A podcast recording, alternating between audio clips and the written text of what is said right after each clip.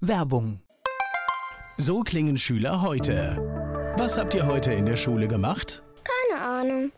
Und so klingt der Speedlearner. Was habt ihr heute in der Schule gemacht? Heute haben wir sehr viel über Afrika gelernt. Soll ich bei den ägyptischen Pharaonen anfangen und bei den Zulu-Kriegen aufhören? Oder interessiert es dich in Wirklichkeit gar nicht? Speedlearning. Für bessere Noten. Wie wir vom Hoffnungslerner zum Speedlearner werden. Jetzt überall im Buchhandel. Speedlearning. Antenne Mainz, mein heutiger Gast ist weiblich. Name? Claudia Hupprich. Alter? Bin ich die Erste, die jetzt zuckt? Nein, es zucken alle. Und das Beste an der Sache ist, die meisten wissen es nicht. Du, siehst, du, siehst, du siehst die totale Panik und bisher habe ich zwei Gäste gehabt, die mir sogar das falsche Alter gesagt haben und sich dann korrigieren mussten. Echt? Ja. Okay, nee, also ich würde sagen, zumindest Leute, die mich gut kennen, sagen eigentlich meistens, ich sehe wesentlich jünger aus, als ich bin und ich denke, das passt doch. Das hast du schön jetzt hier umschifft. Geburtsort? Darmstadt. Beruf? Managementberaterin, Business Coach, Autorin und Professional Speaker. Heißt, ich stehe gerne auf der Bühne und rede zu anderen Leuten. Hast du Zeit für Hobbys noch? Na klar, also vor allem... Nach der Aufzählung gerade ist nicht mehr so viel. Natürlich, klar. Auf jeden Fall meine Familie erstmal. Ich mache gern Sport, komme aus dem schönen Untertaunus und laufe da gerne so richtig durch die grünen Hügel. Ich mache seit einem Jahr gerne Yoga. Ich reise unheimlich gerne, lerne gerne andere Länder, andere Menschen kennen und bin so ein richtiger Bücherwurm. Also ich lese sehr gerne und vor ein paar Jahren hat mein Mann mir ein Kindle geschenkt und habe ich gedacht, das geht ja gar nicht. Ich brauche ein Buch haptisch zum Anfassen und habe da mittlerweile so viel über den Kindle gelesen, dass der so abgegriffen ist wie ein altes Buch. Ja, also ich will jetzt hier gar nicht den großen Konzern hier loben, aber es ist natürlich, wenn man unterwegs ist, so furchtbar praktisch. Super, super. Ich stehe irgendwo beim Flieger am Gate oder so, einmal kurz aufgeklappt, wieder zu, wieder auf, wieder zugeklappt, muss nicht gucken, auf welcher Seite war ich, wo habe ich das Eselsohr reingemacht. Also ich liebe es einfach so. Aber ein gutes Buch hat man haptisch, ne? Äh, das stimmt, absolut. Kommen wir aber später noch drauf. Gibt es sowas wie ein Lebensmotto? Also du meinst jetzt nicht so ein Küchenspruch wie Carpe Diem oder so? Ja, die, äh, ganz, also tatsächlich ist es so, ich kenne total viele Menschen, wenn sie diese Frage haben, die hauen wirklich so einen Spruch raus. Und ich bin eher auf deiner Seite, dass ich eher so überlege und ich würde dann anfangen, es in vielen Sätzen zu erklären. Also ich habe einen, ich habe vor zwölf Jahren meine eigene Firma gegründet und ein Satz, den ich dort oder ein Zitat, was ich gelesen habe und was mir dort unheimlich gut gefallen hat, ist von Francis Picabia, ist Schriftsteller und ich glaube auch Maler, hat Anfang des letzten Jahrhunderts gelebt und der Satz ist, der Kopf ist rund, damit das Denken die Richtung ändern kann. Sehr gut. Ja, hat mir sehr gut gefallen, war auch direkt auf meiner ersten Version von der Webseite drauf. Das ist ein Spruch, der ist wirklich gut, mhm. sollte man sich merken und äh, öfter mal dran denken. Mhm. Gibt es so ein besonderes Merkmal? Was sagt vielleicht dein Mann oder deine Familie? Was zeichnet dich aus? Woran erkennt man dich? Liegt immer am Auge des Betrachters. Bei der Familie weiß ich es gar nicht. Das ist ganz unterschiedlich, glaube ich. Aber wenn ich so überlege, was Kunden über mich sagen, da fällt mir ein Spruch ein, den ein Kunde mal, das auch ein paar Jahre schon her, zu mir gesagt hat. sagte, Frau Hubrich, ich sehe Sie immer als Klarheitsschafferin und Umsetzungsexpertin. Und da muss ich natürlich erst nachfragen, wer das meint. Und es hat mir aber sehr gut gefallen. Hat das dann auch erklärt und sagte, wissen, es gibt in der Beratung so ganz viele, die kommen und erzählen einem, erklären einem die Welt und machen dann die Konzepte und die Strategie und am Ende wird das aber nichts und sie machen auch die Strategie und die Konzepte, aber sie setzen das Ganze um und gucken, dass es dann wirklich auch passt. Mich hat das sehr gefreut, als der Kunde das damals sagte und so sehe ich mich aber auch eben in dieser Umsetzung, diesem Machen. Ich bin teilweise auch ungeduldig, wenn ich das Gefühl habe, Mensch, das geht jetzt irgendwo nicht voran oder wenn Menschen... Schon so ein bisschen zielstrebig oder sowas? Oder? Ja, mit Sicherheit. Also das Thema Ziele erreichen ist so eine Art Motto, ja. Ja, das ist doch sehr gut. Sie ist Unternehmensberaterin und Vortragsrednerin. Claudia Hubrich, mein Gast hier bei Antenne Mainz. Claudia Hubrich, mein Gast hier bei Antenne Mainz. Sie ist Vortragsrednerin und Unternehmensberaterin. Erzähl mir was über Darmstadt oder bist du nur geboren da? Sorry jetzt an alle Darmstädterinnen und Darmstädter. Ich kenne mich in der Stadt überhaupt nicht aus. Bin dort im Krankenhaus geboren worden und kurze Zeit später sind meine Eltern umgezogen mit mir ins schöne Trier, ne, alte Römerstadt. Und da bin ich dann auch aufgewachsen und ja, Trier, Trier, es ist so, da ist ja quasi das alte Rom in einer gewissen Art und Weise an jeder Ecke irgendwo präsent. Ich kann mich daran erinnern, dass früher so teilweise Baustellen mussten dann stoppen. Ich weiß gar nicht, ob das heute noch so ist, weil die Leute gebuddelt haben, wollten dann irgendwo eine Bodenplatte legen und sind dann wieder auf irgendein römisches Mosaik gestoßen und dann musste die ganze Baustelle dann halt monatelang Alle stehen. Mainzerinnen und Mainzer schreien auf. Das Absolut, kennen genau. wir hier ne? nämlich genau, auch. Ja. so. Und genauso ist es irgendwo auch in, in Trier. Und da bin ich halt groß geworden. Und das war so als Kind irgendwie immer so ganz spannend. Trier liegt ja an der Mosel und so bei Niedrigwasser konnte man da auch Münzen finden. Es ist immer noch so hier in Mainz bestimmt auch, dass man vielleicht Also- alte römische Münzen, obwohl man ja eigentlich denkt, die liegen ja schon so lange im Rhein. Da kann ja eigentlich nichts mehr liegen. Aber damals, ich kann mich so erinnern, in meiner Kindheit sind wir teilweise dorthin und haben dann gesucht. Oder jede alte Tonscherbe war natürlich dann eine römische Tonscherbe. Also weißt du, hier in Mainz, bei jeder Ausbaustelle, beten alle, hoffentlich genau, finden ich, ne? wir nichts. Ja, genau. Weil es bedeutet dann gleich, die Baustelle ist für ein Jahr für Ausgrabungen erstmal erledigt, genau. weil natürlich die Schätze geborgen werden eben. müssen. Und äh, das ist tatsächlich Römer, Römerschiffe und was es hier alles schon gab. Wahnsinn, und das wird in Trier ja? ähnlich sein. Eben, ja. eben. Also ich kann mich auch daran erinnern, dass meine Grundschule lag damals direkt neben dem Amphitheater. Das ist so, naja, das Kolosseum in Rom in ganz klein, wo die Römer eben damals dann in der Arena ihre Kämpfe gemacht haben. Aber Amphitheater deswegen, man konnte tatsächlich die ganze Arena fluten. Das hat mich als Kind unheimlich fasziniert. Und dann haben die tatsächlich auf Schiffen dort gekämpft. Und meine Grundschule, wie gesagt, war direkt nebendran. Und als wir so, kann ja nur vierte Klasse gewesen sein, als wir uns also schon so richtig stark und mutig gefühlt haben. Wir waren die Ältesten halt in der ganzen Schule. Wie alt ist man, wenn man so vierte Klasse ist? Zehn, glaube ich. Ne? Dann sind wir teilweise ausgebüxt in der großen Pause und sind rüber ins Amphitheater. Wir wären eigentlich nie erwischt worden, wenn wir nicht irgendwann mal ein Gebiss gefunden haben. So mit ein, zwei, zehn irgendwo noch dran. Und wir waren uns nicht sicher, ob das jetzt ein Gebiss von einem Mensch ist oder von einem der Löwen, die es dort ja auch früher gab. Und dann haben wir es natürlich doch irgendwo einem Lehrer erzählt, der uns dann verpfiffen hat beim der Direktorin und dann gab es auch richtig Stress. Okay, schon so früh. So genau. So, da kommen wir zu meinem Lieblingsthema. Warst du denn eine gute Schülerin? Ja, das war ich tatsächlich. Also ich war so richtig gut. Wobei ich im Nachhinein, also ich war sogar, darf man das so sagen im ja, Radio? Das darfst du alles raushauen. Alles klar.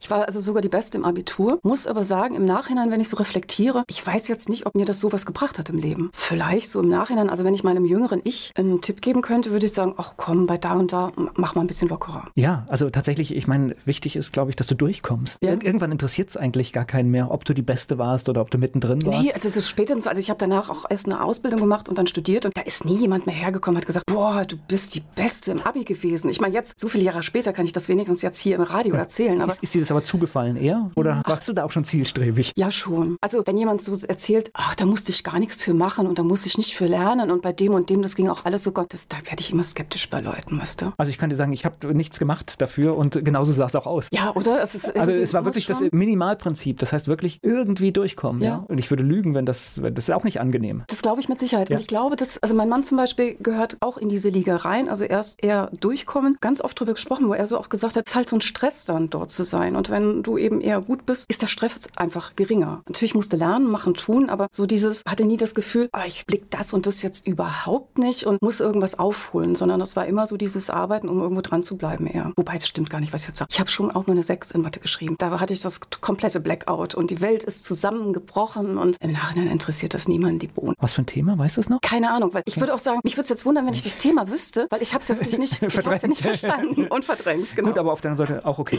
auch okay. Nach der Schule hast du sofort gewusst, wo es hingeht oder war das eher mal so irgendwas testen? Du, das ist die super spannende Frage, die du gerade stellst. Ich hatte mich so auf ein super Abi vorbereitet, dass ich keinen Plan hatte. Ich hatte Leistungskurs, in Hessen Leistungskurs Abi gemacht, da brauchte man damals nur zwei Leistungskurse und das war BWL, ich war im Wirtschaftsgymnasium und Englisch. Der BWL-Lehrer hat gesagt, Kind, studiert doch BWL. Die Englischlehrerin hat gesagt, mach doch unbedingt Anglistik. Ich war irgendwie so mittendrin und habe dann mit Anglistik gestartet und kann mich an die allererste Vorlesung in Frankfurt an der Uni erinnern, wo der Prof vorne steht und sagt, also alle diejenigen, die nur hier sind, weil sie gut Englisch sprechen und irgendwie interessiert sind an der Sprache, aber eher so dem Sprechen, dem empfehle ich die Dolmetscherschule in, ich weiß gar nicht, wo die damals war. Die können jetzt direkt aufstehen und den Raum verlassen. Wow. Oh, ich saß mittendrin, also ich hätte gar nicht gehen können, aber ich fühlte mich angesprochen und habe das dann auch ganz schnell erlebt in so einem Semester. Also ich habe mich dann in so Sachen wiedergefunden, irgendwie Linguistik. Da wurden irgendwelche englischen Texte zerlegt und also das wäre jetzt eine Arbeit gewesen, die hätte ich jetzt auch im Deutschen nicht prickelnd gefunden und im Englischen fand ich es, es waren vor allen Dingen irgendwelche alten Texte auch noch. Also das war überhaupt nicht das. Kurz, ich saß planlos als Anglistikstudentin da, dann wurde mir nach einem Semester klar, das ist es jetzt nicht und dann dachte ich, was mache ich denn? Das war zu einem Zeitpunkt, also ich hatte meine eigene Wohnung, das ging nicht anders aus familiären Gründen auch und musste also gucken ein bisschen, wo das Geld herkommt und das war zu einer Zeitpunkt, ich weiß nicht, ob du dich daran erinnern konntest, es gab einen Zeitpunkt, da war das BAföG komplett als Kredit.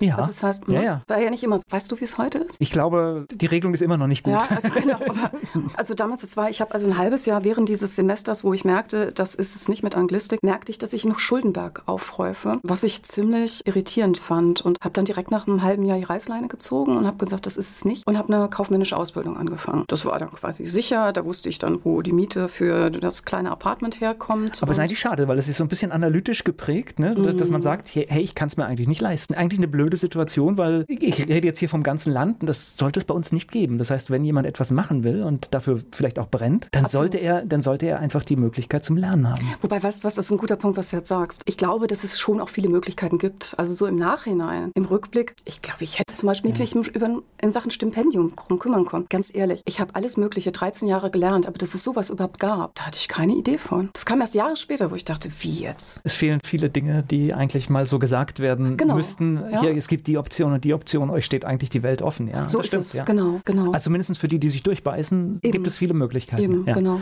Es geht gleich weiter im Gespräch mit Claudia Hubrich hier bei Antenne Mainz.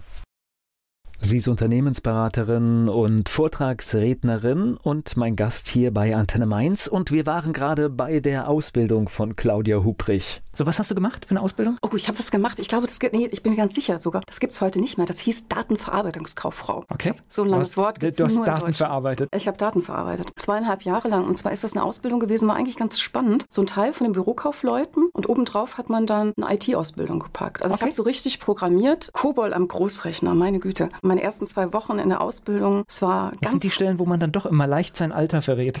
ja, erwischt. Okay. Nein, ich bin keine 29, jetzt ist rausgekommen. ja. Nee, und äh, also ich weiß, die ersten zwei Wochen in der Ausbildung ist man ja mal hier, mal da, so in den einzelnen Abteilungen. Da stand ich im Rechenzentrum. Es war Mitte August, es war brütend heiß. Ich hatte, am allerersten Tag hatte ich sogar noch einen Rock an. Wenn man im Rechenzentrum einen Rock anhat, ist es eine doofe Idee durch die ganze Luftkühlung. Temperatur muss ja auf einem entsprechenden Niveau sein. Es war arschkalt, anders kann ich es nicht sagen. Und ich dachte, mein Leben ist vorbei. Also ich war ja dann gerade so 19, 19,5. Mein Leben ist vorbei. Da draußen, da steppt der Bär, da tanzt die Welt und ich stehe in diesem beknackten Rechenzentrum hier und friere mit den Hintern ab. Ich habe so überlebt. Das waren nur zwei Wochen. Aber ein schönes Bild hier, was du hier lieferst, ja. Aber klar, gehört dann halt natürlich auch dazu. Ja, absolut, Und im absolut. Nachhinein sind natürlich solche Einblicke toll und wenn man sie einordnen kann, aber in dem Moment, wenn man in der Situation steckt, ja. Klar, also vor allem, wenn man eben aus diesem Schulalltag rauskommt ne, und dann irgendwo 13. Klasse, meine Güte, also wenn irgendwie die ganzen Punkte in den einzelnen Sachen, also 13.2, sprich zweite Halbjahr, da war ich jetzt nicht mehr so viel im Unterricht und mehr im Kaffee, weil da waren Haken hinter den Kursen und so, die man halt brauchte, alles gut, das war alles lässig. Ne? Und dann bist du auf einmal von, also 9 to 5, bist du dann irgendwo in einem Büro und teilweise auch in Abteilungen, die man vielleicht jetzt nicht so spannend findet. Also Programmieren fand ich nachher cool, aber so einem ganzen Kaufmännischen, das war damals jetzt nicht so das, wo ich von geträumt habe. So zielstrebig hast du die Ausbildung fertig gemacht. Habe ich, genau. So, und jetzt muss ich noch zwischendrin einen Schritt klären. Trier Schule, Ja. studieren in Hessen. Wann ist der Wechsel passiert? Oh, mittendrin, achte Klasse, glaube ich, Okay. sowas in der Richtung. Das ist auch eine Herausforderung in dem Alter, neu anzufangen. Ne? Total, total. Meine Eltern sind mit mir nach südlich von Hessen gezogen und ich mag jetzt den Ort nicht nennen. Ich dachte wirklich, oh Gott, das geht ja gar nicht. Also da war kein kleines Rom, kein Amphitheater, kein sonst was in der Nähe. Es war einfach nur komplett anders. Ich kam von einem humanistischen Gymnasium, relativ streng mit allem drum und dran und hier war das eher so lässig locker. Bin aufgewachsen, dass man eben aufgestanden ist, wenn der Lehrer reinkam und die dann gesagt haben, setzen und das war hier in Hessen ganz anders. Also das war ganz viel Thema Anpassung und da erst mal Ja, und quasi auch, ankommen. kein einfaches Alter. Ne? Das ist, man hat ja Total. sowieso schon ganz andere Dinge Genau. in dem Alter und dann Genau. noch komplett neue Welt. Und das Genau. ist eine komplett neue Welt. Ja, absolut. Daher kommt dann der Bezug logischerweise, dass dann alles in Frankfurt stattgefunden hat. So ist Und- es, genau. Ja, okay. So, Ausbildung fertig. Dann kommt ja schon wieder die Frage, bleibe ich, gehe ich, mache ich was anderes? Ist es das? Ja, ich habe also damals mein Arbeitgeber, das war damals das weltweit größte Marketingforschungsinstitut und die haben mir nach der Ausbildung ein sehr, sehr spannendes Angebot gemacht, nämlich, dass ich zusammen mit einem kleinen Team, also ich jetzt nicht in der Leitung, sondern ganz normal als Mitarbeiterin, einen Teil, von, also die personale Entwicklung dort mit aufbaue. Ja, das war insofern spannend, aber dann Aber du irgendwo bist du schon positiv aufgefallen, ne? ja, ja, ja, ich habe wieder, ich habe natürlich auch die Ausbildung auch wieder da als eine der besten im Kreis und allem. Also wenn dich jemand schon für, für so eine Aufgabe äh, Genau. auserkoren hat, dann Genau. bist du ja positiv aufgefallen. Genau, und eigentlich wollte ich aber studieren. Und dann war jetzt so die Frage, studiere ich jetzt oder nicht? Ähm, oder also sage ich, nee, dieses Angebot nehme ich nicht an. Und dann habe ich gesagt, ich mache beides. Ich habe das Angebot von dieser Stelle angenommen, bin auch ein paar Jahre geblieben und habe parallel dazu Wirtschaftsinformatik studiert. Abends, am Wochenende und wenn andere Leute Urlaub machen. Ähm, sieben Semester. Okay. Und das war, das war echt eine harte Zeit. Also das war, da sind viele Tränen geflossen, wo ich echt dachte, boah, ich kann nicht mehr. Und da habe ich eins gelernt, dass ich nicht immer überall die Beste sein muss. Weil das ging einfach nicht. Also da war im Studium in Sachen Wirtschaftsinformatik war das Thema, dann irgendwann nur durchzukommen, sauber durchzukommen, die Scheine zu bekommen und jetzt nicht mit Glanz und Gloria und Sternchen da irgendwas zu haben. Also das war Perfektion bringt um, ne? super, ja, Ja. genau. Also Lern- so schön ist natürlich, weil jeder möchte das toll machen und das Beste machen, aber es gibt dann immer so diese, weiß nicht, sind so die letzten fünf Prozent, wo man sehr viel Zeit für verschwendet und manchmal ist es besser, sie zu lassen. Absolut. Und Ja. vielleicht sind es nicht nur 5 Prozent, sondern ich würde heute sagen eher 15 bis 20 Prozent. Dann, dann ist es halt mehr, ja. Ja, einfach zu sagen, ist gut jetzt, das reicht auch mal. Weil sonst äh, geht man auch kaputt. Ich meine, ja. sagen wir mal so, es kommt natürlich drauf an, was man macht. Also wenn ich jetzt irgendwo bei einem Chirurgen unter Messer liege dann, und der sagt, die 80 Prozent reichen, würde ich auch sagen, lass uns nochmal drüber reden. Aber wir legen eben nicht immer unter Messer. Ja? Und ich denke, da muss man wirklich schauen, wo packe ich denn meine Kraft hin oder beziehungsweise wo lasse ich den, gerade den Perfektionismus mal weg und gehe stattdessen eine Runde um den Block oder raus in die Natur. Ja, es sind ja so viele Stellen, die sieht nachher kein Mensch mehr. So Oder es es. interessiert auch keinen. So ist das es, ist viel absolut. schlimmer dann noch, weißt du, wenn man, Genau. wenn man da irgendwie was ausgetüffelt hat Genau. und eigentlich merkt man, Mhm. eigentlich will es gar keiner sehen. Genau. Gleich geht es weiter im Gespräch mit Claudia Hubrich hier bei Antenne Mainz. Sie fühlt sich auf Bühnen zu Hause, spricht dort über Ziele und vieles mehr. Sie ist Buchautorin und Unternehmensberaterin. Claudia Hubrich ist mein Gast und wir waren gerade so beim Studium. Das heißt, das waren sieben harte Semester. War wahnsinnig hart. Okay, aber alles. alles durch und das war dann, also das war auch ein tolles Gefühl, es geschafft zu haben. Dann zwar gesagt, also das nie wieder, aber das war toll, dann das Diplom zu haben. Das hat auch was mit Selbstbewusstsein zu tun natürlich. ne? Was das Schöne vor allen Dingen war, ich habe zu dem Zeitpunkt, so während dem Studium, hatten wir eine große Beratung, die mit Mac anfängt und mit Kinsey aufhört in der Firma und die waren so, das waren so ganz geheimnisvolle Typen. Oh, die ja. haben so im zehnten Stock, damals weiß ich bei uns, die haben alle Konferenzräume belegt, was ein Ding war. Also wir konnten irgendwie gar nicht mehr auch mit Kunden und so Meetings machen. Die haben die alle belegt und keiner wusste so richtig, was die da tun. Also das Einzige, was auffiel, die waren alle so ziemlich ähnlich angezogen, irgendwie in grau oder schwarz. Also selbst dunkelblau, glaube ich, war verpönt. Männer wie Frauen unheimlich schick, Frauen mit Perlenkette, Männer natürlich nicht. Die hatten so eine Aura, so was ganz Besonderes. Und dann dachte ich, boah, Beraterin, das will ich werden. Ich muss raus aus der Personalentwicklung, ich will in die Beratung rein. Und dann habe ich mich beworben. Nicht bei denen, sondern bei jemandem anderen und habe dann gemerkt, dass es gar nicht so geheimnisvoll ist. Also ja, ich habe auch Perlenketten im Schrank. Da dann auch gelernt, wie toll das ist, in verschiedene Firmen reinzugehen, da mit unterschiedlichen Aufgabenstellungen, da was zu machen, da was zu bewegen, auch mit einer entsprechenden Zielstrebigkeit, wirklich so Dinge zu ändern. Und das hatte mir damals schon Spaß gemacht, macht mir heute eigentlich noch viel mehr Spaß. Ja, wobei das Beispiel, was du jetzt genannt hast, ich weiß auch gar nicht, ob die immer wirklich verändern. Das sind doch auch die mit den Stoppuhren, ne? Nee, komm, jetzt machen wir kein Beraterbashing. Das machen wir jetzt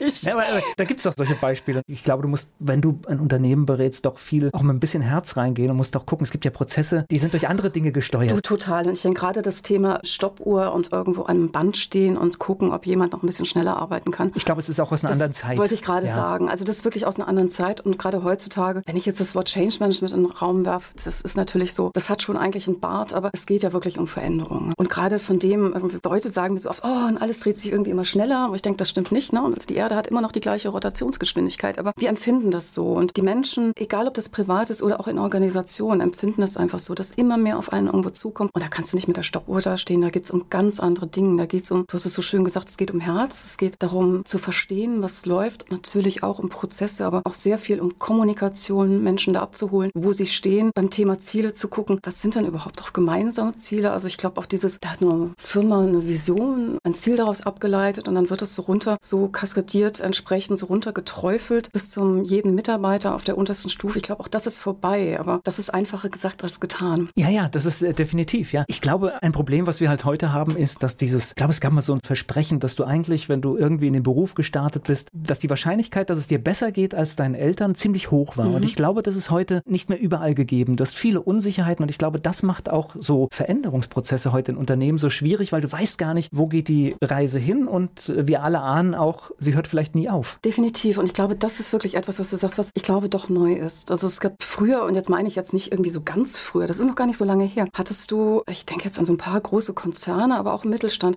wenn du den Ausweis, den Firmenausweis hattest, irgendwie so nach der Ausbildung, dann hattest du irgendwo deinen Job dort sicher. Und egal, ob das jetzt, um jetzt irgendwelche Namen zu nennen, irgendwie Post oder Lufthansa, bist du dort gestartet, vielleicht weil Papa oder Mama dort auch schon ihren Job hatten und da bist du geblieben. Das ist vorbei. Wenn man einfach so überlegt, Quelle, Otto, äh, Nokia, lauter große Ja. Namen, wo jeder gesagt Genau. hätte, das kann nicht verschwinden. Genau. Und auf einmal guckt man und, Da guckst du. es, es war in zwei Monaten war es weg. So ist es. Ja, und das ist, glaube ich, neu. Also ich coach auch viele Führungskräfte oder auch Teams. Aber was ich so die letzten Jahre jetzt erlebe, ist, dass es immer mehr Führungskräfte gibt, 50 plus. Ich mag jetzt nicht sagen, aussortiert werden, aber jahrelang einen super Job gemacht haben. Ich rede jetzt nicht über diejenigen, die irgendwo an einem Schreibtisch festgeklebt haben. Die kennen wir bestimmt auch alle. Sondern die wirklich einen coolen Job gemacht haben, die sich auf einmal in einem unangenehmen Change-Prozess wiederfinden, nämlich gucken müssen, dass sie was anderes bekommen. Also das kann ich mich so vor zehn Jahren und so. Das gab es bestimmt natürlich irgendwo auch. Aber also das ist mein Eindruck, dass es vermehrt eben jetzt auftritt. Dass man auch gerade eben dieses, auch wenn man sagt, ich bin seit 20, 25 Jahren bei einer Firma dabei, heißt es noch lange nicht, dass man die nächsten fünf Jahre auch dabei ist. Ja, und das ist, glaube ich, der neue Effekt. Ja? Genau. Wobei ich denke, auch damit kann man irgendwie umgehen, wenn man das mal verinnerlicht hat und man weiß halt, vielleicht muss ich noch mal mehrere Kurven in meinem Leben nehmen. Und ich glaube, das ist so wichtig, egal ob man jetzt als junger Mensch gerade in den Beruf erst startet, zu sagen, oh, was soll ich denn zum Beispiel studieren oder was für eine Ausbildung soll ich machen? Das hält nicht mehr die nächsten 30, 40 Jahre. Da kommt so viel dann entsprechend neu dazu. Und genauso ist es aber auch, wenn ich die Stelle habe oder vielleicht auch so die Karriereleiter in einer Organisation hochkletter, heißt das mitnichten, dass ich das die nächsten fünf Jahre weitermache. Also da ist wirklich Flexibilität angesagt. Gleich geht es weiter im Gespräch mit Claudia Hubrich hier bei Antenne Mainz.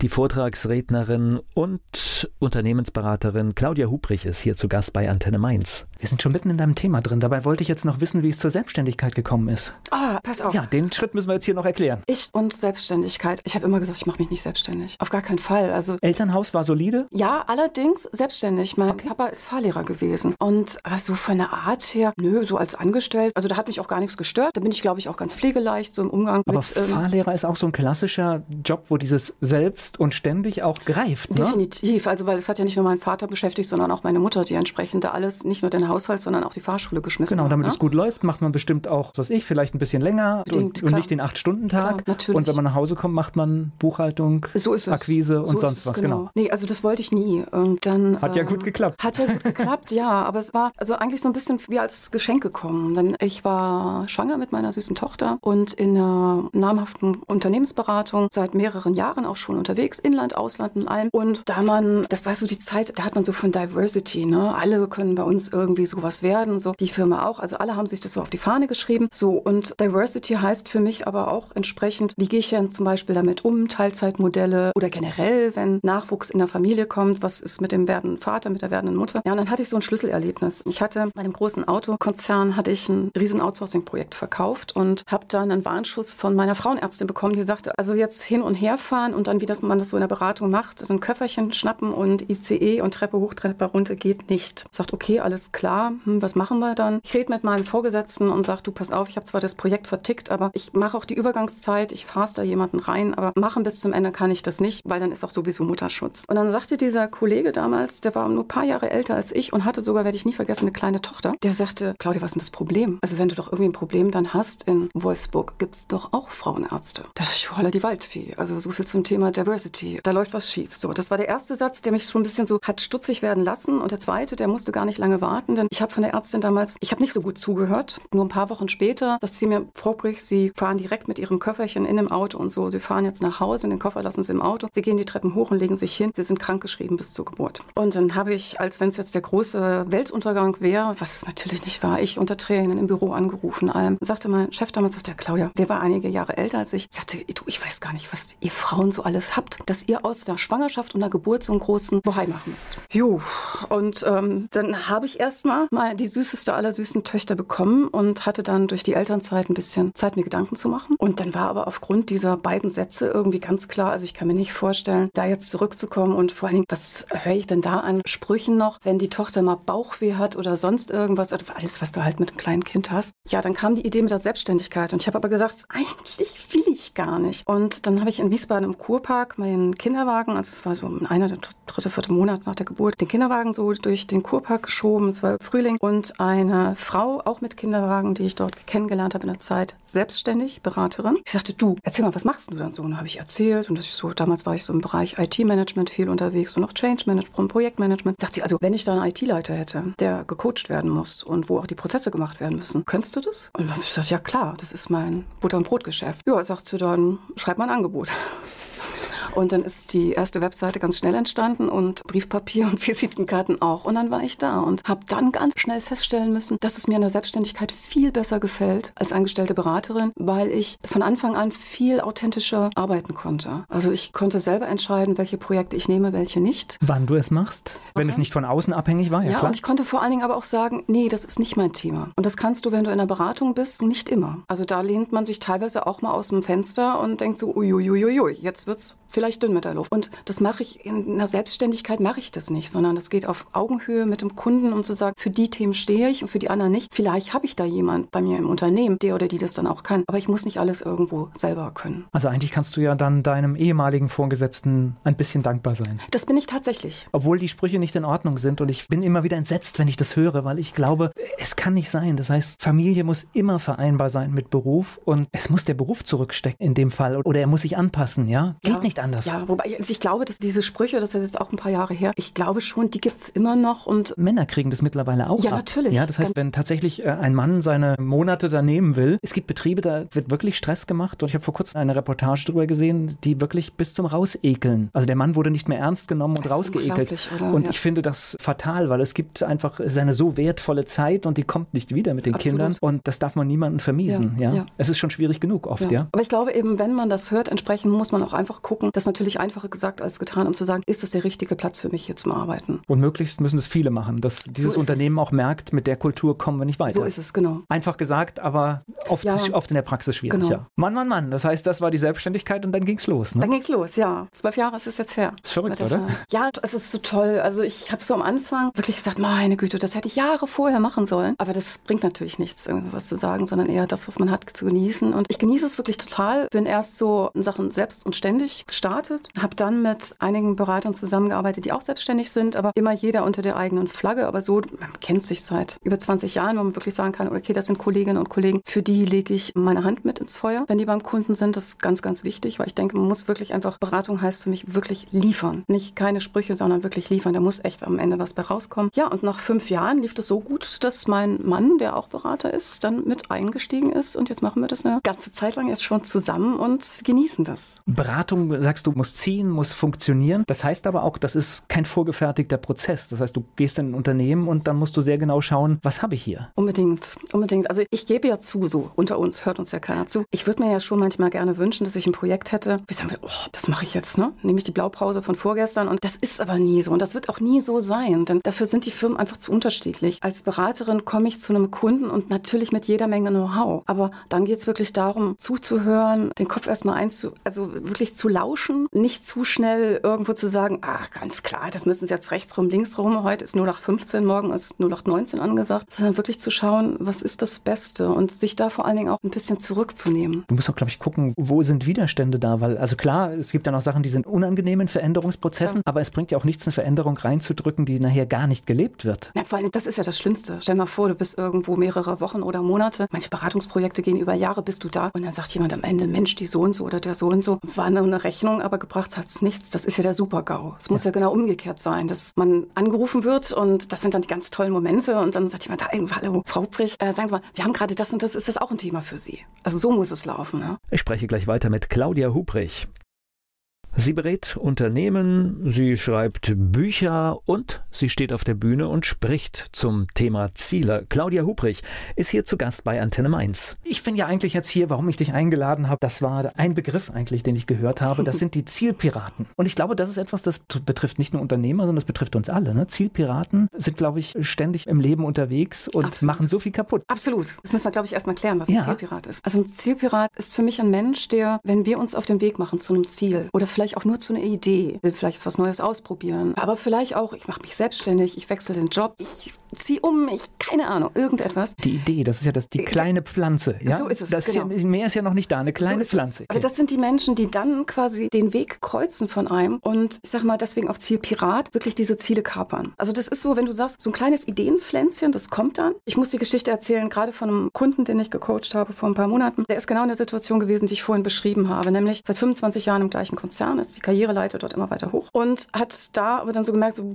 jetzt kommt da noch was oder nichts, Anfang 50. Aber er wollte nochmal irgendwas anderes machen und wollte vor allen Dingen nicht an seinem Schreibtisch kleben bleiben bis zur Rente. Und dann haben wir so im Coaching ganz viele Möglichkeiten, Optionen diskutiert. Und dann passiert halt irgendwas ganz Interessantes. Es kam so auf das Thema die Möglichkeit der Selbstständigkeit, weil er ist auch wirklich, er hat super viel auf dem Kasten, hat so richtig was von der Welt gesehen und ich hätte es mir auch gut vorstellen können. Aber wie ich als Coach es mir vorstelle, das ist ja total in dem Prozess eigentlich nicht von Belang, sondern was interessant war, seine Augen fingen total an zu leuchten. Ich habe mir gedacht, holla, was ist denn da jetzt gerade los? Und dann erzählte er so, dass das so ein Traum von ihm ist, also seit ganz vielen Jahren, sich selbstständig zu machen. Der konnte sich so vorstellen, wo das Büro in Wiesbaden wäre und wie das so wäre und dann mit sein, dass er dann Leute und wen er einstellen würde und so alles. Okay, so ging er aus dem Büro raus und dann haben wir uns kurze Zeit später wieder getroffen. Und ich habe direkt gemerkt, da fehlt was. Ja? Also dieses Strahlen in den Augen, das war total weg. Ja, und was ist passiert? Ist auf Zielpiraten getroffen. Also er hat quasi dieses kleine Pflänzchen, er ist ja nicht bei mir raus aus dem Büro und hat gesagt, Chaka, ich mache mich jetzt selbstständig. Aber er ist mit dieser Idee raus, dieser Möglichkeit. Und mit diesem kleinen Pflänzchen, dieser Ideenpflanze, ist er nach Hause und nicht nur in seinem familiären Umfeld, sondern Freundeskreis. Alle haben ihm gesagt, was für eine beknackte Idee das ist. Das war so wie ein quasi so einen verbalen Rasenmäher rausnehmen. Schnittkante 0,2 Zentimeter und weg ist die Idee. Und das sind für mich Zielpiraten. Also gerade dann, wenn wir auf dem Weg sind, irgendwo hin, von rechts, von links, irgendwo die Leute sagen, das kannst du nicht. Hast du dir schon überlegt? Was mit deiner Betriebsrente? Dein schicker Firmenwagen? Was sagt denn deine Frau dazu? Also nur dieses Aber, Aber, Aber. Da irgendwo jemand auch runterziehen. Ja, da kann ich nur jedem irgendwo raten. Augen auf in Bezug auf Zielpiraten, weil die haben natürlich keinen Piratenhut auf. Die haben keine Augenklappe auf. Die kann man optisch nicht erkennen. Also man muss genau aufpassen. Man erkennt sie höchstens an ihren Äußerungen, nicht am Äußeren. Ja, und vor allen Dingen auch bei den Äußerungen her. So ein richtig professioneller Zielpirat, der verpackt Äußerungen in so eine Art Geschenkpapier. Das ist dann so wie so ein Kostüm. Der sagt dann Dinge, wo du erstmal denkst, das ist positives Feedback. Also ich könnte dir zum Beispiel jetzt sagen, Mensch Volker, also die Sendung letzten Monat, ich dachte, das hätte ich dir gar nicht zugetraut. Da schluckt man doch erstmal. Oder ich kann mich daran erinnern, das war der absolute Oberknaller. Mir hat jemand in einer Prüfung, da ging es um das Thema Speaking, gesagt als Feedback, das war der allererste Satz, den ich gehört habe, also für eine Frau hast du eine gute Stimme. Da denkt man doch, wo kommt das jetzt gerade her und was soll ich damit und was heißt es eigentlich? Also ich habe zum Beispiel in dem Moment, da ging ganz viel bei mir ab, wo ich dachte, ist das jetzt das Einzige? Also es ging ja um was ganz anderes, es ging um Content und das sind Zielpiraten und die sind überall unterwegs. Das kann, ich möchte jetzt nicht, dass jeder irgendwo die anderen verdächtigt, ein Zielpirat zu sein, aber das kann die nette Kollegin im Büro nebenan sein, das kann der Chef sein, das kann der vermeintlich gute Freund sein und, und, und. Und es ist auch nicht zwingend boshaft gemeint. Das kann nein, auch. Ja, ja. Nein, natürlich. Wobei, äh, boshaft wäre zu viel gesagt, aber es sind ja auch teilweise Zielpiraten, die dann sagen, Mensch, wenn ich das nicht geschafft habe, dann müssen es die anderen in meinem Umfeld ja auch nicht unbedingt schaffen. Also ja. das ist ja schon so ein bisschen so ein Runterziehen, ne? ein ins Wasser so nochmal. Und, und ich glaube, deswegen hatte ich gerade dieses Bild von den Pflänzchen benutzt, weil da, ich glaube, das ist so die Situation, wo es besonders massiv ist, wenn einer kommt und dir irgendwie eine reinhaut, wo du sowieso sagst, mache ich's oder zweifelst und du brauchst erstmal den Mut, dann haut es dir natürlich alles weg. Ne? Du, total. Also ich habe das vor ein paar Jahren selbst erlebt. Ich hatte einen riesengroßen Traum. Ich wollte meinen Namen auf einem Buchcover sehen. Also das war so, ne, man sagt ja manchmal so Bucketlist. Ich wollte das unbedingt und wie das manchmal ist mit solchen Wünschen. Also ich habe das jahrelang rumgeschleppt und ich hatte immer wahnsinnig gute Gründe, warum ich das gerade nicht machen kann, weil ich keine Zeit habe und dann Familie. Und als ich dann mit meiner Tochter ja schwanger war, habe ich gedacht, wunderbar, wenn ich da nicht mehr arbeiten muss, dann schreibe ich das einfach, wenn die Tochter schläft. Alle, die Baby hatten oder haben, werden sich jetzt bestimmt kaputt lachen. Das ist natürlich nicht die Zeit, wo du ein Buch schreibst. Und als ich dann aber gesagt habe, so, ich mache das jetzt, da hätte ich gerne in meinem Umfeld was gehört, so wie, Mensch, super, das war toll. Oder, oh, es ist bestimmt schwierig, aber du schaffst das. ich habe eher gehört sowas wie, oh, das ist schwierig. Also ein Buch schreiben, das wollen ganz viele Leute. Und als daran scheitern die meisten. Oder einen Verlag zu finden, ich sagte, das ist unmöglich. Und wenn ich dann teilweise so in Buchhandlungen in Wiesbaden rein bin, wo ich dachte, wow, guck mal, so viele Bücher. Die sind alle, jedes Buch ist von irgendjemandem oder sogar mehreren geschrieben worden. Da muss es also draußen Leute geben und jetzt nicht nur Bestseller-Autorinnen und Autoren, sondern Menschen, die das geschafft haben. Also ich konnte sagen, ich habe da richtig Druckerschwärze geatmet in den Bibliotheken oder Buchhandlungen, zu sagen, doch, die haben das geschafft und ich kann es doch wenigstens probieren. Da ist es manchmal gut, die Ohren auf Durchzug zu stellen. Wie du sagst, boshaft sind solche Kommentare nicht gemeint, aber. Aber die, die Wirkung ist natürlich ja, ein Volltreffer. Die, ja. Genau, die Frage ist, ja. hilft's mir? Ja, und da, glaube ich, ist es ganz angesagt, auch entsprechend mal wegzuhören oder die Schultern zu zucken oder. Gleich geht's weiter im Gespräch mit Claudia Hubrich hier bei Antenne Mainz.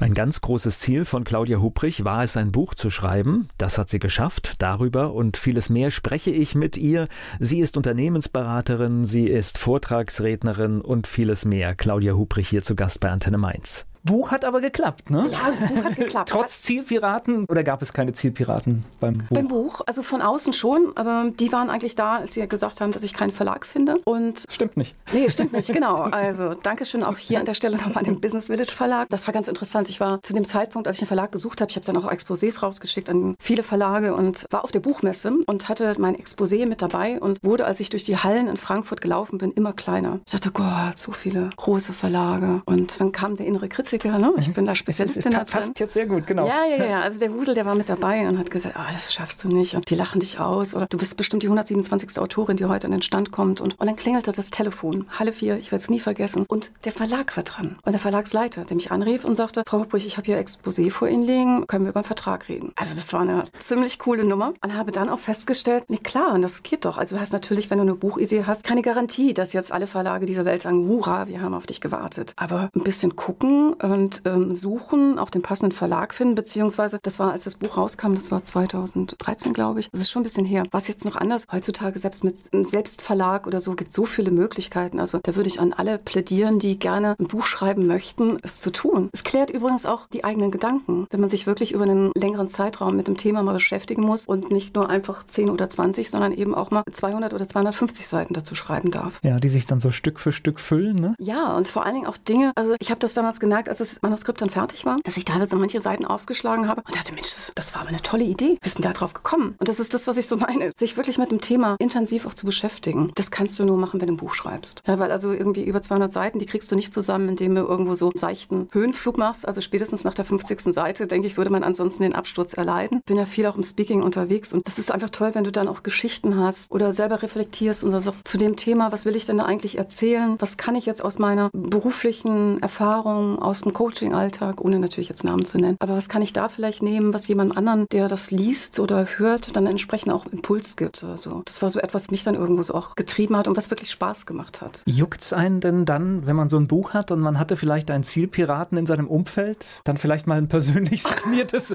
Exemplar zu übergeben? Na klar, klar. Also das ist auch okay. Ich glaube, das kann man auch. Ja, das, absolut. Das, okay. Also ich denke, Feste müssen gefeiert werden, oder? Na gut, vielleicht tut man ja auch was Gutes und der Zielpirat überlegt, was er zukünftig vielleicht jemandem sagt. Ich bin ja momentan gerade dabei an einem nächsten Buch und da ist ein Kapitel, da geht es um die Zielpiraten und bringst mich gerade auf den Gedanken, vielleicht sind zumindest so einen kleinen unauffälligen Reiter in die einzelnen Exemplare reinzumachen und die zu verschicken. Das werde ich mit aufnehmen. okay. Ich spreche gleich weiter mit Claudia Hubrich hier bei Antenne Mainz.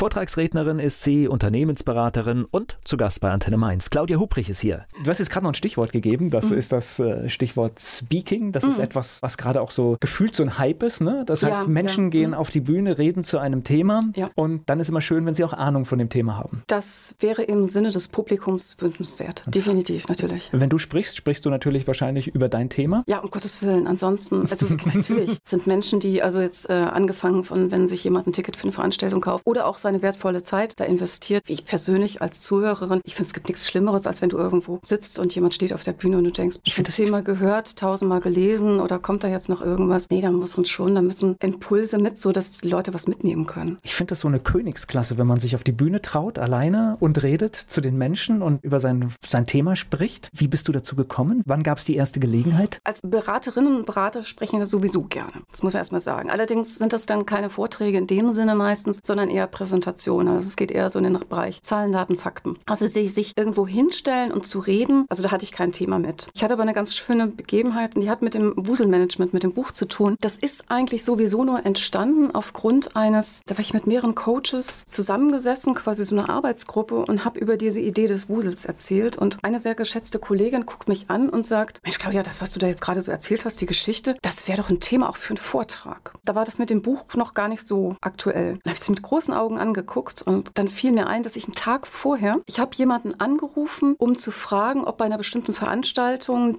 an der ich als Gast, also nicht als Rednerin, das Jahr vorher war, wann die wieder stattfinden würde. Und weil es eigentlich meines Erachtens Zeit gewesen wäre, dass die da was gemacht hätten. Und dann sagte mir diese nette Dame und sagte, nee, wir wissen noch nicht, weil wir suchen jemanden noch für die Keynote. Also Keynote so, das ist quasi so diese, wie sagt man, der, der Vortrag am Anfang, genau. so, ja, Schlüsselvortrag. So, und als jetzt also einen Tag später oder vielleicht war es eine Woche später, die Kollegin zu mir sagt, Mensch, das wäre doch ein Ding für einen Vortrag, dachte ich, hm, ja, ich könnte ja jetzt diese Frau anrufen und einfach mal sagen, ich habe da mal eine Idee. Und dann sind natürlich alle Kritiker in mir, also alle, ich Ich musste gar nicht jemand anderen fragen. Ich musste keinen Zielpiraten suchen. Alle Wusel in mir sind natürlich amok gelaufen und haben gesagt, das kannst du doch nicht tun. Du kannst doch diese Frau jetzt da nicht anrufen und sagen, wenn sie wollen, ich würde einen Vortrag machen über das Thema XY. Und ich habe es dann doch gemacht. Und das erzählt sich jetzt so einfach. Ich war sowas außerhalb meiner Komfortzone. Ich habe, weiß ich nicht, stundenlang wirklich nur Ausreden gehabt, warum ich jetzt nicht den Hörer in die Hand nehme, um diese Frau anzurufen. Und habe es dann aber doch getan, zum Glück. Und die sagte, ja, das ist interessant. Schicken Sie doch mal was. Und dann ging das ganz schnell und sagte, kommen Sie mal vorbei. Ich möchte Sie gerne persönlich kennenlernen. Und dann habe ich kurze Zeit später meinen ersten Vortrag vor fast 300 Leuten gehalten. Und habe da gemerkt, als ich auf der Bühne stand, dass mir das nicht nur Spaß machte, sondern ich dachte so, Mensch, warum sind deine Hände denn nicht nass? Warum zittern deine Knie nicht? Und ich könnte mir sagen, weil das richtig, Entschuldigung, richtig geil ist und das richtig Spaß macht und ich in den Augen von den Leuten sehen konnte, da war was. Und ich durfte sie mitnehmen auf meine Gedankenreise und ihnen damals eben von den Wuseln und diesem Konzept erzählen und Stories dazu erzählen. Und da bin ich raus und habe gedacht, gerne mehr davon. Naja, das ist ja auch ein tolles Gefühl, wenn du bei 300 Leuten, wenn du nur 30 erreichst, ja. ja? ja. Überleg mal, dann verbesserst du, veränderst du vielleicht das Leben von 30 Menschen. Ich genau. finde das auch immer faszinierend, ja. was für einen Einfluss es haben kann. Und ich weiß vor allen Dingen, dass also auf dem Buchcover ist der Wusel ja so rot und plüschig abgebildet. Und ich war dann kurze Zeit nach dem, dem Vortrag, war ich in Wiesbaden in einem Bastelladen und wollte diesen Wusel nachbauen. Also ich brauchte eine Kugel, ich brauchte was Plüschiges, Rotes und so rote Augen. Und dann kam eine sehr nette Verkäuferin zu mir und sagte, kann ich Ihnen helfen? Und jetzt konnte ich ja schlecht sagen, ich will meinen Wusel nachbauen, sondern ich habe erstmal so ein bisschen drum herum geeiert und habe erzählt, irgendwie mit Pelz und sonst irgendetwas. Und das hat nicht funktioniert. Von der Kommunikation, bis ich ihr dann gesagt habe, also passen Sie auf, ich brauche da was und das sieht so und so aus. Und dann guckt sie mich mit großen Augen an und sagt, ich habe die ganze Zeit gedacht, ich habe Sie doch irgendwo schon gesehen. Sie sind die Frau mit den Wuseln. Oh,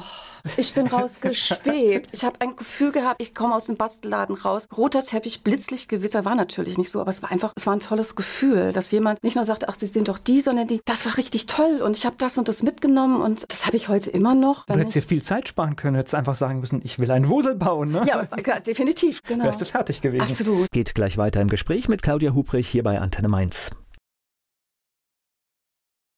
Die Unternehmensberaterin, Vortragsrednerin, Keynote-Speakerin, Buchautorin und vieles mehr ist sie, Claudia Hubrich, hier zu Gast bei Antenne Mainz. Jetzt war aber diese Frau, die dich dazu animiert hat, darüber kann man einen Vortrag halten. Das ist ja das Gegenteil einer Zielpiratin gewesen. Genau, Gibt es dafür gut. auch einen Namen? Also ich nenne es einfach Zielunterstützer. Das okay. sind diejenigen, die wirklich einen entweder einfach unterstützen oder die am Ziel schon angekommen sind, einen dann quasi zu dem eigenen Ziel auch ziehen, die einen begleiten, die einen Mut machen. Davon gibt es auch genug. Also wir müssen jetzt nicht nur über den inneren Kritiker reden und die Zielpiraten. Natürlich gibt es auch Zieleunterstützer. Die muss man sich aber ein bisschen auch suchen, beziehungsweise meine Erfahrung ist so in Gesprächen mit anderen Leuten, da muss man auch mal um Hilfe bitten. Oder vielleicht auch von einem Ideenpflänzchen erzählen in, mit dem Risiko, dass es doch ein Zielpirat ist, der jetzt ein Rasenmäher rauspackt und oder einem Pflänzchen zumindest ziehen will. Aber so, gerade wenn es darum geht, wenn ich mir nicht sicher bin, ist es der richtige Weg oder schaffe ich das? Wie gehe ich mit den entsprechenden Hindernissen um? Dann ist es natürlich toll, wenn ich Leute da habe, die an mich glauben, die auch mal kritische Fragen stellen. Also man will ja oftmals so gerne immer gelobt werden, ne? zu sagen, so, oh, hast du toll gemacht. Aber vielleicht auch mal Leute, die sagen, du, ich weiß nicht, ob das das Richtige ist. Hast du mal das oder das überlegt? Sagt er so schön, man ist die Person mit den Menschen, mit denen man sich umgibt. Da gibt es wirklich, denke ich, genug, die einen auch mal so ein bisschen unter die Flügel packen können, einem helfen können für den Aufschwung. Ja, und eine ganz wichtige Botschaft, die hast du ja auch hier vermittelt, ist, wenn man meint, etwas zu können und es machen möchte, fragen. Ja, unbedingt. Weil das Nein hat man genau. sofort, weil man, wenn man nichts macht, passiert nichts. Auch und wirklich, und nicht nur fragen, ich würde auch sagen, um Hilfe bitten. Das ist ja auch etwas in unserer Kultur, ist das ja verpönt. Um Hilfe bitten ist das so ein bisschen so eine Art Schwäche. Also aus meiner Sicht nicht, aber ich glaube schon aus der Sicht von vielen Menschen. Wirklich zu sagen, kannst du mir mal helfen? Bin gerade bei dem und dem. Oder vielleicht auch in Sachen Netzwerk. Kannst du mir mal helfen? Ich suche jemand, der das und das kann oder weiß oder wie auch immer. Und das ist hochspannend, wenn man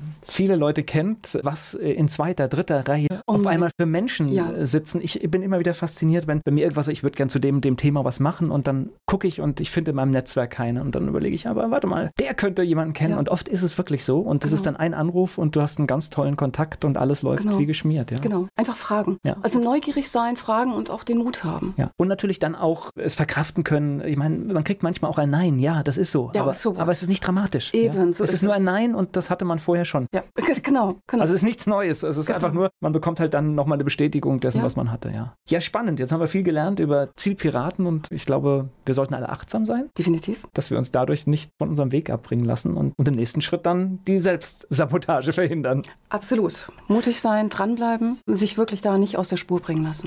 Genau. Volker Pietsch im Gespräch mit Claudia Hubrich hier bei Antenne Mainz. Die Vortragsrednerin und Unternehmensberaterin Claudia Hubrich ist hier zu Gast bei Antenne Mainz.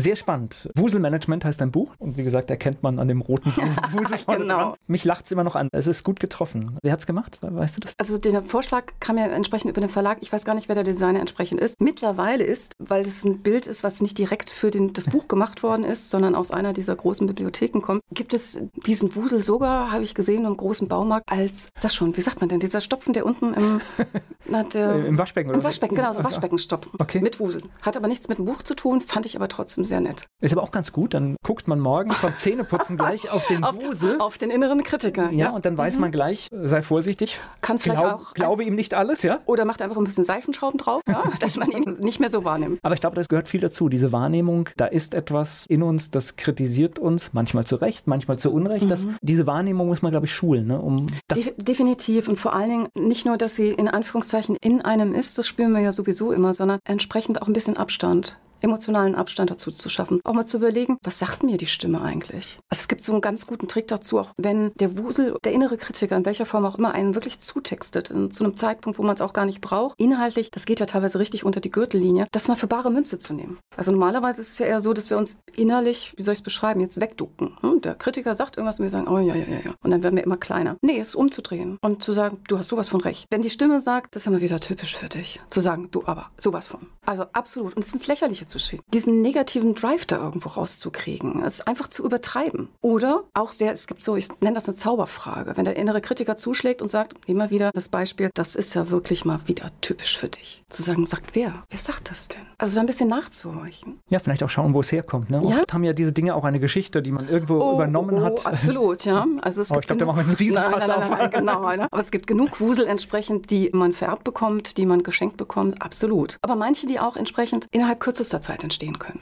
Jetzt sagte man so, ja, und was man alles aus der Kindheit mitkriegt. Nein, also man kann auch den einen oder anderen Wusel entsprechend durchaus noch mit, weiß ich nicht, Anfang 50 oder wie auch immer kreieren. Einfach durch das, was man erlebt, durch die Werte, die man hat, durch die Glaubenssätze. Damit meine ich jetzt nicht Glauben im spirituellen oder religiösen, sondern wirklich das, was ich über mich, über andere, über das Umfeld, über die Welt im Allgemeinen glaube. Und da kann ruckzuck so ein richtiger Wusel ganz schnell entstehen, mit dem man dann rumläuft, ohne eigentlich das zu merken, was da los ist. Gibt es in ganzen Branchen. Da wird über viele Jahre etwas erfolgreich gemacht und es war immer so. Super. Und dann ändern sich die Umstände und dann macht man aber weiter, weil genau. es ja immer so war. Genau, mehr davon. genau. Und äh, wundert sich dann, warum das Ergebnis immer schlechter wird, weil man natürlich die Rahmenbedingungen ändern muss, weil sich alles verändert hat. So ist es, genau. Und ja. das machen Organisationen als Ganze, aber sie bestehen natürlich auch aus einzelnen Menschen. Individuen machen das natürlich genauso. Ja, ich hm? kenne eine Branche, da ist das üblich. Die gehen raus von einem Unternehmen zum anderen und nehmen den Glaubenssatz aus 20 Jahren mit. Ja, ja absolut. Das ist schon verrückt. Du sprichst vor Unternehmern, vor vielen Menschen, aber du sprichst auch vor Studenten, habe ich gesehen, ne?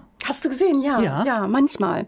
Also nicht so oft, aber ich mache das total gerne. Das oh, richtigen Mainz-Bezug hier. Ja, stimmt, stimmt. Also einmal im Semester, also wenn es terminlich klappt, ein Workshop zum Thema Team und Kommunikation mit Erstsemestern hier im schönen Mainz in der Hochschule. Und das finde ich immer ganz, ganz spannend, weil das jetzt Menschen von der Altersgruppe sind, mit denen ich momentan eher wenig zu tun habe. Ne? Sie sind so zwischen 18, also kommt so ein bisschen drauf an, G8, G9, aber zwischen 18 und 25, sagen wir mal. Und das ist ganz toll. Das ist für mich so in den Gesprächen, die wir dann auch teilweise führen oder in den Übungen, die wir im Workshop Workshop zusammen machen, nochmal, ja, nochmal ganz neue Perspektiven. Ich und auch teilweise Frage, über das, da reden wir zum Beispiel auch über das Thema Glaubenssätze, über Werte, über Kommunikation. Was macht das Sender-Empfänger-Modell und all sowas? Ja, das die Perspektiven von einer ganz anderen Generation dann nochmal zu erfahren. Das ist eine tolle Sache. Die haben auch, die haben zum Teil, das merke ich, weil ich habe auch viel mit jungen Menschen zu tun, die haben auch ganz andere Lebensentwürfe. Total. Die haben total viel Zeugs, was wir noch mit uns rumschleppen, wie man vielleicht sagt, so soll das sein oder mhm. so hätte ich es gerne. Das haben die alle gar nicht mehr. Ja. Also ich finde, das Auto ist immer so ein schönes Beispiel, dass ganz viele sagen, ich will mobil sein, aber ich brauche kein Auto. Genau. Ich versuche da natürlich ganz viel zu geben, aber ich bekomme auch ganz viel zurück. So Aha-Momente, teilweise auch witzige Sachen. Also ich kann mich daran erinnern, an einen Workshop mal, sagte eine junge Frau, also ich schätze sie so 19, gerade so aus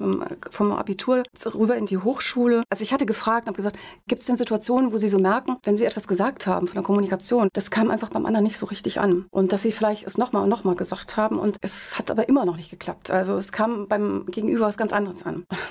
sagte eine 19-Jährige, sagte, ja, das ist so wie bei meiner Mutter, also so bei älteren Menschen, da muss man ja, und dann sagte sie irgendwas und ich dachte, uh, uh, uh. ihre Mutter war bestimmt jünger als ich.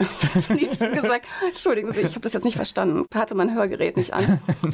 Aber ja, es ist so, dieses mitzubekommen, weißt du, so, wo man auch teilweise, wir reden auch, denke ich, irgendwie, wenn du in der Berufsausbildung die durch hast oder im Studium oder in irgendwelchen Workshops warst, Seminare durchlaufen hast, dann hast du so bestimmte Methoden, wo du sagst, habe ich gehört, habe ich von gelesen, gerade wenn es ums Thema Kommunikation geht. Und da ist es eher so, da ist vieles eben noch nicht da. Da kannst du wirklich neu anfangen und vor allen Dingen erstmal auch zuhören und erfahren, wie erlebt ihr das, auch ohne diese ganzen Methoden und dass die Leute sagen, ja, haben alles schon gehört. Das ist eine ganz tolle Sache. Okay. Auch tolle Hochschule. Eine spannende Erfahrung. Gleich geht's weiter im Gespräch mit Claudia Hubrich. Zu Gast hier bei Antenne Mainz war Claudia Hubrich, Vortragsrednerin und Unternehmensberaterin, Buchautorin und vieles mehr. Wir haben einiges von dir erfahren. Wer jetzt mehr über dich wissen möchte, wie findet er dich? Einfach Claudia Hupprich, also bitte beim Hupprich ein Doppel-P spendieren. Suchen gibt es mich claudia-hupprich.com natürlich. Das ist die Webseite. Da geht es vor allen Dingen um das Professional Speaking, also Thema Vorträge, aber auch Workshops. Dann unsere Unternehmensberatung, Consulting at Work. Auch da gibt es eine eigene Webseite. Und ansonsten, ich bin in Xing und LinkedIn und Facebook zu finden. Ich habe einen Podcast, Success Journey. Da freue ich mich natürlich auch immer über Hörer. Da geht es vor allen Dingen um das Thema Ziele erreichen. Und ich habe jede zweite Episode ganz spannende Gesprächspartner und ganz neu, niegelnagelneu. Ich glaube jetzt zwei Wochen. Ich bin jetzt auf Instagram. Da auch einfach mal Claudia Hubrich eingeben, findet man mich auf jeden Fall. Ich freue mich also vor allen Dingen bei Instagram, wenn jemand vorbeiguckt mal, weil da bin ich wirklich momentan noch auf einer Lernkurve und finde es ganz spannend, was da irgendwo passiert. Aber gehört da auch ein bisschen dazu, ne? Die Ja, sozialen natürlich. Medien zu testen Klar. und Erfahrungen zu machen und auch feststellen, vielleicht ist es irgendwann nichts mehr für mich, aber trotzdem es zu testen. Ich sag's dir, da passieren Dinge, die in den anderen Social Media Kanälen nicht passieren. Also ich hatte jetzt gerade, bevor ich hier ins Studio kam, dachte ich, ich mache das allererste Video auf Instagram und lade es hoch. Und ich hatte es noch nicht zu Ende geguckt, um zu gucken, ob da war schon die erste Reaktion da, wo ich denke, holla die Waldfee, wo kommt denn das her? Also es ist ja spannend und ich denke auch, das ist etwas, so den Bogen so ein bisschen zu schließen. Das hat was mit Weiterentwicklung zu tun, nicht stehen bleiben, vorwärts gehen, Dinge ausprobieren, Mut haben, vielleicht aber scheitern und vor allen Dingen neugierig bleiben. Nee, vor allen Dingen auch immer aktiv machen. Also es muss ja nichts für einen sein. Testen. Genau. Und wenn es nichts ist, dann ist auch, auch gut, dann weiß man es. So ist es. Gewissheit, ja. Genau. Und vor allen Dingen auch schauen, dass man ordentlich mit der Zeit umgeht und nicht so viel da reinsteckt. Das ist ganz wichtig. Wuselmanagement heißt das Buch, kriegt man überall, ne? Absolut. Und äh, wir sind gespannt auf das nächste. In Vorbereitung. Ich danke dir für das Gespräch. Dankeschön, Volker, für die Einladung. Ganz toll, hier gewesen sein zu dürfen.